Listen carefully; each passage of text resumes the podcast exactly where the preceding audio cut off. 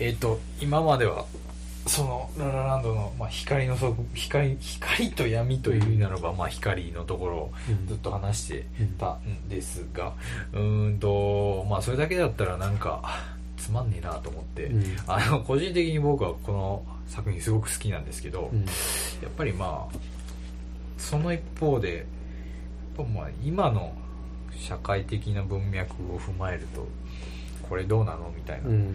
ところとか。やっぱりそのまあ明るい映画が、まあ、はらんでるダークサイドみたいなところは、やっうんぱりあるとは思うんでその辺についてちょっと触れたいなと思ったんですがなんかこなんか思うとこありました？う逆に。思うとこ。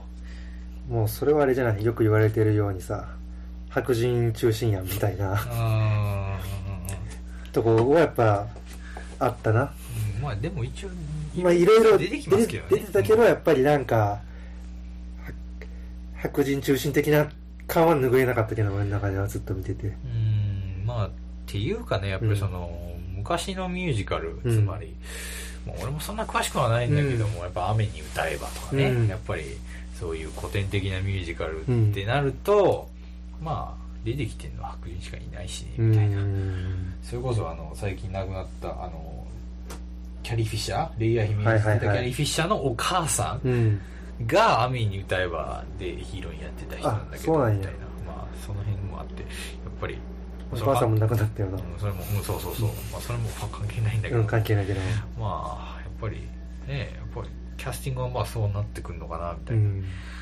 まあ仕方ないって仕方ないけどまあ、そこはねまあそういうところはまああっちゃあるよねっていう話と、まあす。あのまあ僕が今日撮ろうと思ってた前後で考えてた、うん。前後というかその前に考えてたのは、うん。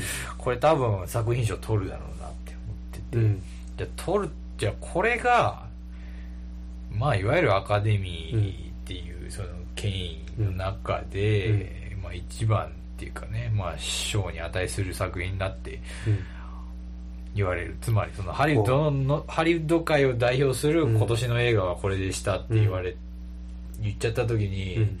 それってどういった意味持つんだろうなうん。みたいなことは思ってはて、まあこれ自分の考えではないんだけど、うん。やっぱりその海外のまあえアメあアメリカじゃないイギリスのガーディアン紙とかねうん。結構あのしっかりした新聞のあのウェブサイトあるんですけど、うん。そこで書いてあったのはやっぱそのトランプが当選して、うん。やっぱ作家たちもがこうフィクションの力を自分たちに取り戻すみたいなね。うん。やっぱまあトランプもあある種こう一種のフィクションを作ってたわけじゃないですか、今メキシコから来てる人間はみんなレイピストだとかね、うん。やっぱりそのめちゃくちゃいいけどそのだからトランプが描いているアメリカっていうのはかなり現実とはかけ離れたものじゃん、うん。やっぱこう偏ったイメージでもって作られたはい。ものなんだからっていう。まあそのフェイクニュースとかね、まあ、ありきで、うん。えーってなるとやっぱ作家はやっぱりそのね虚構を商売にしてる人間だから、そっち側にやっぱりねやっぱりフィクションにはフィクションってことで、うん。まあ対抗しないといけないんじゃないですかみたいな書いててやっぱりその、まあ、イントン作家うん。みたいな人たちもやっぱコメントとかしてたりとかして、うん。あーまあ一種のムーブメントみたいなのがあって、でその記事の最後に書いてて面白いなんか、うん。まだその時ララランド見てなかったんだけど、うん。そういったことが言われてる時にハリウッドが今一番称賛してる映画「ララランド」っていう、うん。あれ？って なんかなんか結局真っ白に戻ってませんかみたいなね。というまあいうところがあって。やっぱりそれがやっぱりその前に前向きな映画っていうか、うん。しあのやっぱり時代未来に向けられてるかというとちょっと過去過去っていうかね後ろ向きっていう感じはうん。しなくはないよね。やっぱりな過去の映画へのオマージュっていうか、うんまあ、それに対する新たなソリューションというよりかはやっぱりその原点回帰みたいな、うん。まあ悪く言えば三丁目の夕日みたいなところはちょ,、ちょちょっとはあるのかなっていう感じがしてて。でで、まあ、実際ムーンライトが勝ったんだけども、うん。あのなんかそのララランドがあの勝つっていうのはやっぱりなんかちょっと時代とちょっとずれてんじゃないかなっていうのは思ってたし、うん。うんまあ、これちょっと余談なんですけどハリウッドグラミーグラミーじゃねえ、えっと、アカデミー賞のうん。あのえっと賞を選ぶプロセスっていうの結構変で、うん。あのいろいろ作品がある中でそのランク付けしていくわけよね。今1位これ2位これってつけていって、でそれを集計してじゃあいあの一番票あったのこれです、うん。2番これですみたいな。で一番票がなかったのは、まあ、この作品ですみたいな、うん。でこのでその作品を1位として入れた人うん。は違うとこに持っていくんだよね。だからその人がじゃあ2番に入れたの何だったんですかみたいな感じで、で2番に入れたやつを入れま繰り上げましょうみたいなね。例えばその人が1番ムーンライトにしてたけど、うん一番票がありませんでした、うん。で2位に入れてたのがララランドってことはそれをその人の票は消えるんじゃなくてララランドにも,、もう一回繰り越しさせるみたいな。うん。でまたその一番下のやつんの人の票であのその次のところに入れてたの何ですかって言ってまた見ていってうん弾いてってみたいなことをしていくと、うん。結局みんなにとってあのなんだろうなマッドマックスじゃないけども、あの少数にとってのうん。100点満点うん。じゃなくて、うん。全員にとってのうん。60点70点くらいの、はいはいそのなんだろうなあのやっぱり、まあ、悪くない映画がうん。結局撮っちゃうみたいな、かもなく不可もなく、そうそうそう。やっぱ凡庸な 凡庸なというかまあ、まあすげえいい。そうそういい。めちゃくちゃとんがっててそのうん。評価は賛否両論みたいな。うん。映画が結局映画史に残る映画だったりするんだけども、そういう映画がちょっと勝ちにくいプロセスになってて、はいなんかクラッシュってあったじゃん、うん。あのあれが最後で、うん。そこからずっとそのさっき説明したあプロセスにそうななったんだっ変えたんや途中で。そうそう。だから結果結構前だな作品賞を取ってるのが、うん。キングズスピーチとか、えーアルゴとか、うん。えーアーティストとか、はいう感じなんだよね。やっぱまあ、お行儀のいい映画っていうかね、うん。その、やっぱり、あの、失点が少ないみたいなね。うん。王道っちゃ王道やからね見てたら。でしかもハリウッドってやっぱり、まあ、役者とかもパフォーマーの、やっぱり世界だから、うん。メタ映画みたいなの好きみたいな、うん。なんか映画業界を描いた映画とか、うんまあ、ショービジネスを描いた映画とか、うん。まあ、アーティストもあれもまああのフランスの映画なんだけども、うん。その、えーサイレントからうん。陶器うんする時の話かな、うん、の映画業界の話、はい。で、えーっと、まあ、キングスピーチも、あれはまあ映画撮るわけじゃないけども、やっぱりその、王がスピーチしないといけないっていう意味で、そのパフォーマンスをするっていうところとか、まあ、アルゴも、あれはまあイランで、え映画を撮るっていう。撮るっていう体で、そうそうそう。救出する作戦なんだ。だから、やっぱり映画関連なんだよメタ映画みたいなところがやっぱり好きなんだよね。ってなるとやっぱララランド優優勢だったんだよね、うん。ずっと。有力だったんだ、有力候補だったんだけども、まあ、そうならなかった。うん。だから、ああ、ああなんか、まあ、ムーンライト見てないから何とも言えないけども、うん。やっぱその政治学みたいなね、その政治の力学みたいなところを見てると、まあ、必ずしもやっぱり、本当に一番いい映画が作品賞を取るんじゃなくて、うん。あくまでもそこは政治があるからみたいうな。ん。白人のおじいさんたちがいっぱい、うん。まあ会員が決めるからな。もんだから、まあノーベル賞みたいなもんと一緒で、うん。いやあれ別になんか政府の機関じゃないし、うん。みたいな、うん、それよ。とかいうところがあってななんのかなと思って。でもまあ実際取らなかったっていうところはあるよねっていう、でまあそれはそれとしてあってでえっと多分音楽に関してはねやっぱりねうん。いろいろ言いたいことはある人はまあ少なからずうん。ジャズ畑の人はいるんじゃないかなって思ったのはやっぱり僕が思ったのはやっぱ、ま、もうこれアメリカの話じゃないけども、うん。やっぱ町山菊池たうん。菊池成吉のそのセッション論争みたいなのがあって、うん。俺はねあのね菊池成吉の文章めっちゃ読みにくかったんだけど、うん。長いし、うん。めっちゃあったよなあれ。めっちゃ長い、ね、途中で読めなかったもんもう長いんだけども、まあ、言ってることはそんな間違ってはなくてやっぱりその、音楽好きな割にはなんか音楽ジャズの中でのそのジャンルみたいなのをちょっとこう、ごちゃごちゃになってたりとかして、うんだからどこまで音楽的に誠実なのかみたいな、うん。やっぱあとやっぱ音楽を愛する者としてあ音楽を悪魔化させるのはどうなんだかみたいなね、うん。とかあって確かにそれジャズをロックに置き換えた時うに、ん。例えばそのジャズのロック例えばまあブルースとか、うん。なんかそのファンクとかね、うん。なんかいろいろそういうジャンルとかをごちゃ混ぜにされたら、まあ、怒るロックファン多いだろうなみたいな。うんところがあってまあそういうこと言われてたんですけど、まあ、今回はなんかその純粋なジャズって何ですかっていう話になるんだよね。そのライアン・ゴズリング演じるセブがすごくあのその往年のうん。名ジャズプレイヤーに憧れて、うん。ジャズピアニストになりたいって考えてて、やっぱりその昔良かったジャズがすごい元気だった、うんえっ、と街にやっぱりそのジャズを生き返らせたいというかあの、まあ、維持したいっていうかうん。っていう願望があってそのね自分の店開きたいって考えてたわけじゃんか。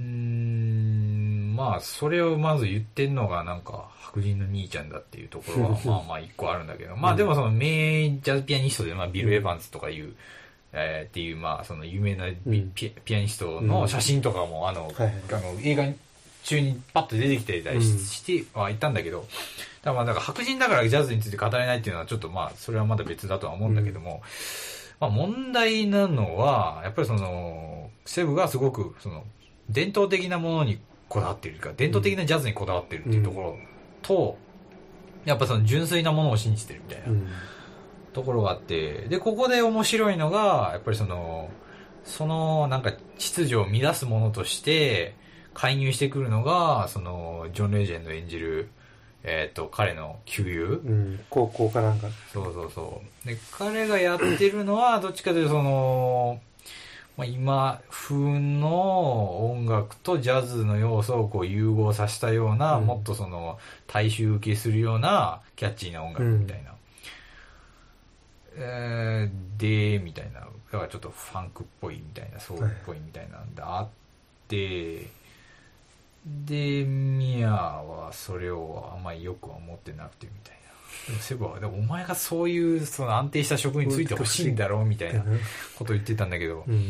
まあ、あれ厳密に言うとやっぱ、うあのミヤがお母さん、うん。親に電話してた時の内容で勝手にそう思ってるだけであって、ミヤに直接言われたわけではない。本音かどうかわからんよなそうそうそうそう。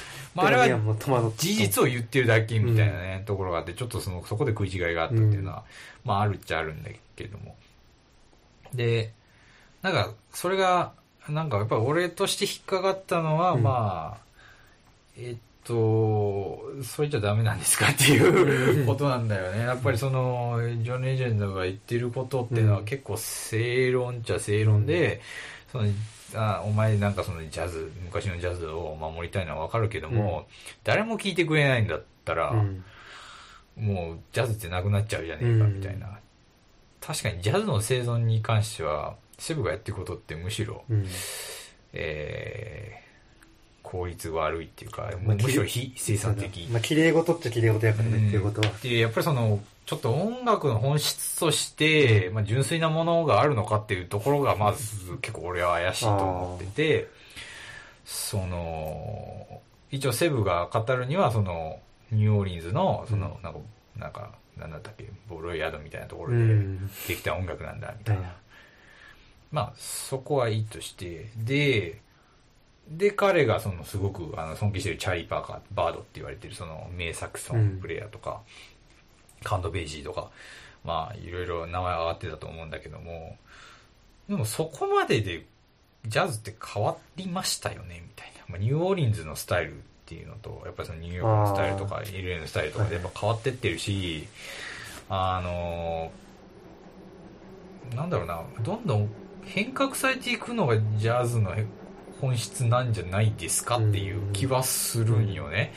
あのまあ、マイルス・デイビスあんま出てこなかったんだけど、マイルス・デイビスっていうそのジャズ界の帝王みたいなトランペッターがいるんだけども、あの人がなんですごかったのかっていうと、まあ、俺もそんな詳しくはないんだけども、まあ、素人知識から言うと、ジャズっていうものを常に再定義していったっていうのがあるんだよね。やっぱりもう、そのジャズの文法っていうものを、うんまあみんなはこう思ってるけど、俺はこうやってやるんだみたいな感じ。して、うんそのやっぱ現代音楽とかと混ぜていったりとか、はいはやっぱりそのでエレキの音、うん。エレキの楽器を取り入れたりだとか、あの、80年代だったらもっとその、なんかその80年代よりの、そのなんか、サウンド取り入れたりだとかして、すごくその常に同じことをやらない人だったんだよね。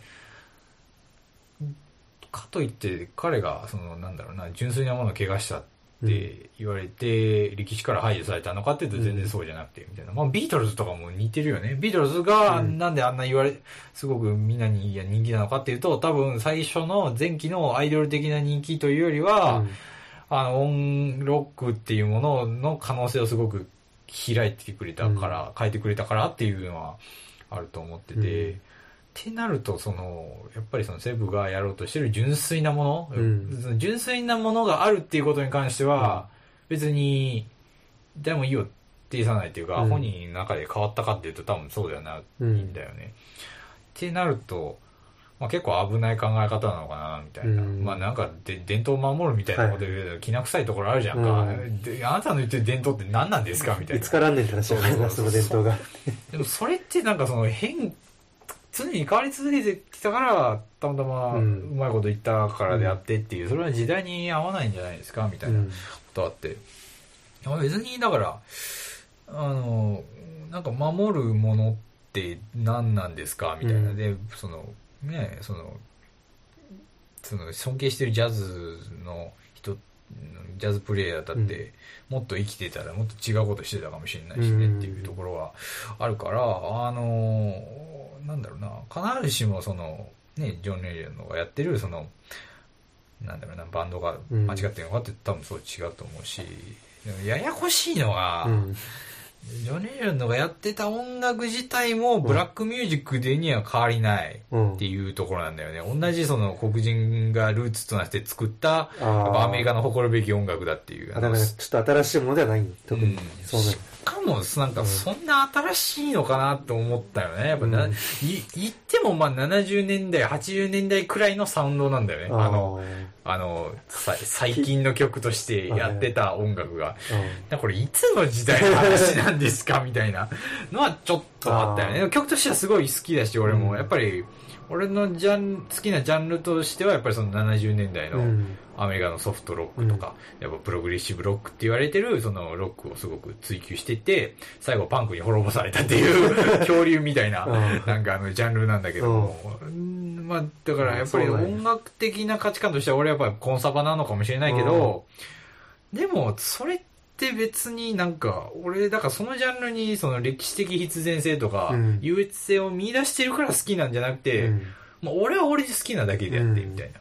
別になんかその、純粋なものを守んないといけないみたいな、うんあの、責任とかは別に責任感を感じてるわけでもないし、それはあの、なんだろうな、主観と客観ごちゃ混ぜにしてダメだよね。うてかん。自分が好きなのと、これがあの、絶対的にいい音楽であるかっていうのは、それはまた別の話じゃんか。違うん、っていうところ、なんか、映画の話に全然なって音ないんだけど楽の話だった。らもう、うん、音楽の話になっちゃうんだけど勉強しないと分かんなって思うから、そういう話聞くと全然分からんもん。もう、あの、でも、その、うん、やっぱジャズってやっぱり変わり続けてきたから美しいっていうところは多分あるとは思ってて、やっぱりその時代を反映させていて、どんどん大きくなっていく、なんかその子供みたいな存在であって、うんいつまでもちっちゃい子供のままではいられないってういうかね、ん。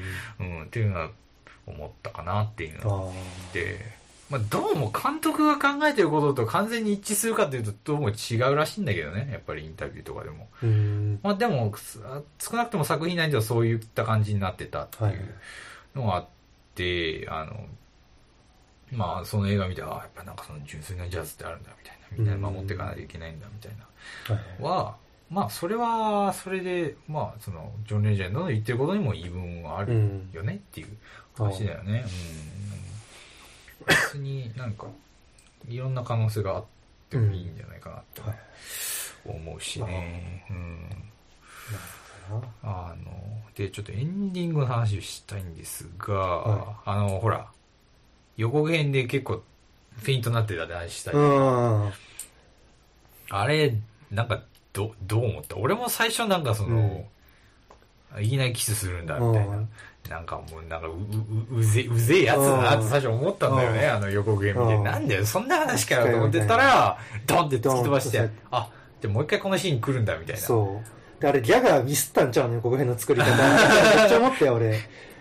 だって予告編はさ、だからあの、セブが、ちょっと引いて、でも首だって言われて、店か、店を出るときに、女その、ミヤか、ミヤがあなたの音楽って言ったらキスするみたいなのが予告編やってんか。でもオープン、1回目のそのシーンはもう、今コンちゃんが言ったようにもう、セブがもう、バンって当たって出てくみたいな。うん。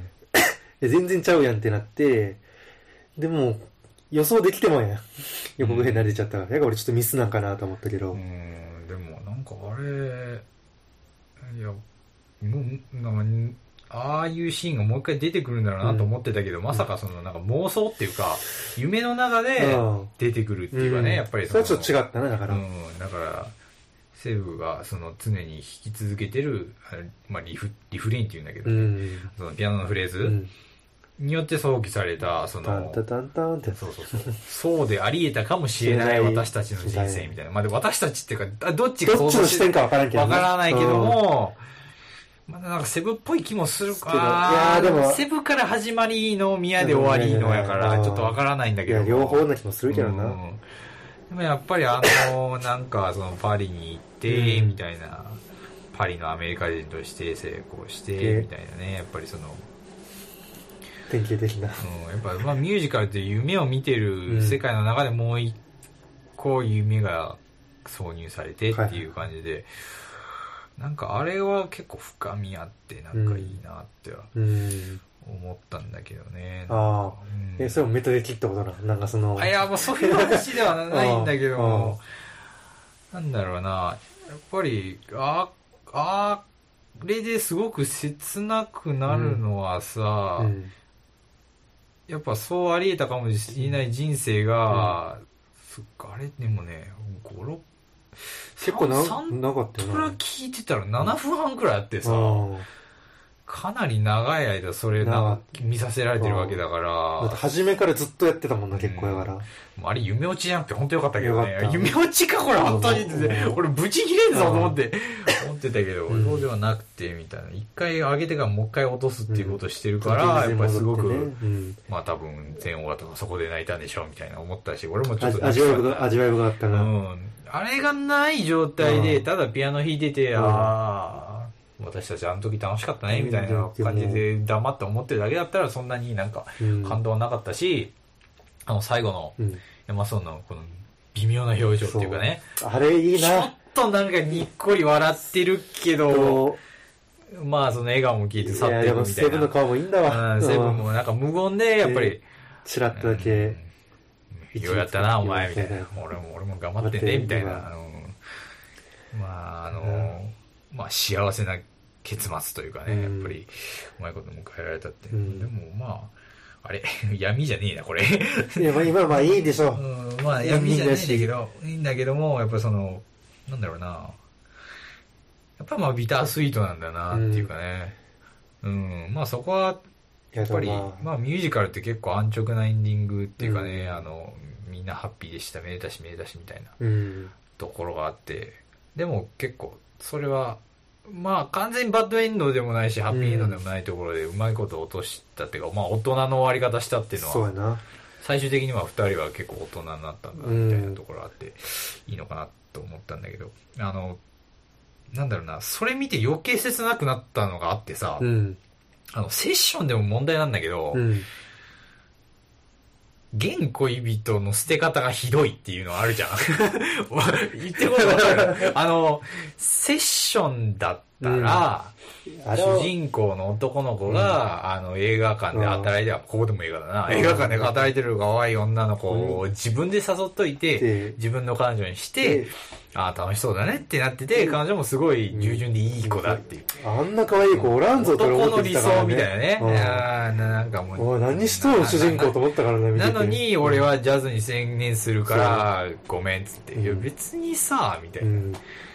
別に、完全に捨てなくていいじゃん、みたいなね。いやそこはお前あ両立できるだろう、頑張ればって。やればいいだろう、みたいな。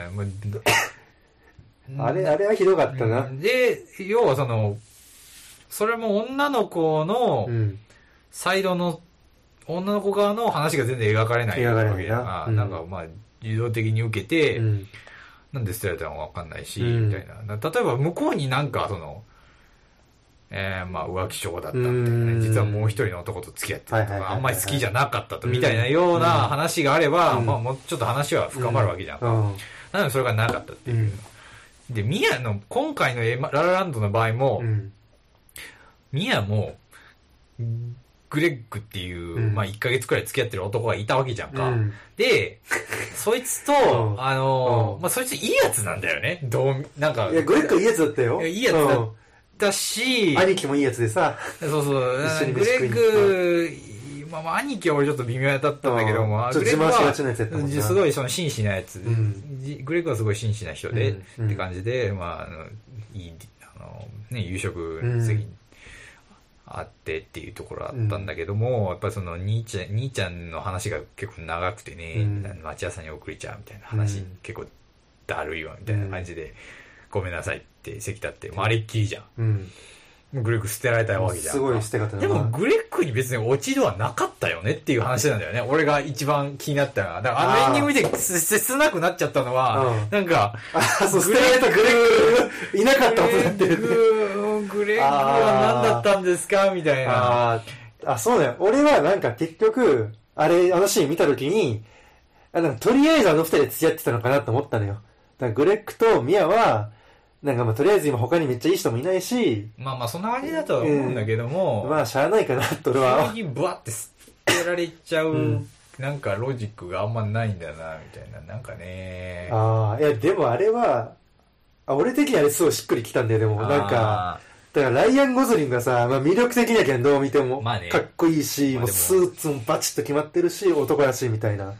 で、それに惹かれるってのはまあ、至極真っ当うんなんな、か、でも、ふ気がしてる浮気ギリギリやなと思って、うんなんか、で浮気してるからな、それって思いながら見てたけどそう。なんか、なんか捨てられた側に、うんなんかすごく、なんか、かわいそうになっちゃってあええーみたいな。それでいいのかよみたいなね。やっぱセッション思い出しちゃったんあ、だよね。セッションだってさ、あれ振ってさ、もう一回電話するもんね。主人公がそうそうそう女の子に。うん、まあまあ、主人公クズなんだけど、うん主人公ただのクズ野郎やからすごい、それはすごいわかんだけどうも、ん。なんか、なるほどあな。ー捨て方クズ問題ね。。まあ、それは、うんなんだろうな、あんまりまあ、その辺はあんまり、あの、なんだろうな、脚本そんなうまくないといううか、ん。まあ、それは仕方ないのかなと思うんだけど、やっぱ話がシンプルだからね。うん。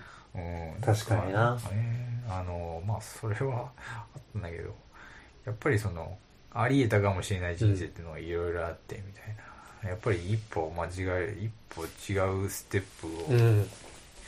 そうやな。でもって全然違う人生になっていくっていうのは、なるほどなあるな思ったあの時こうしてればとかあるもんね。うんな。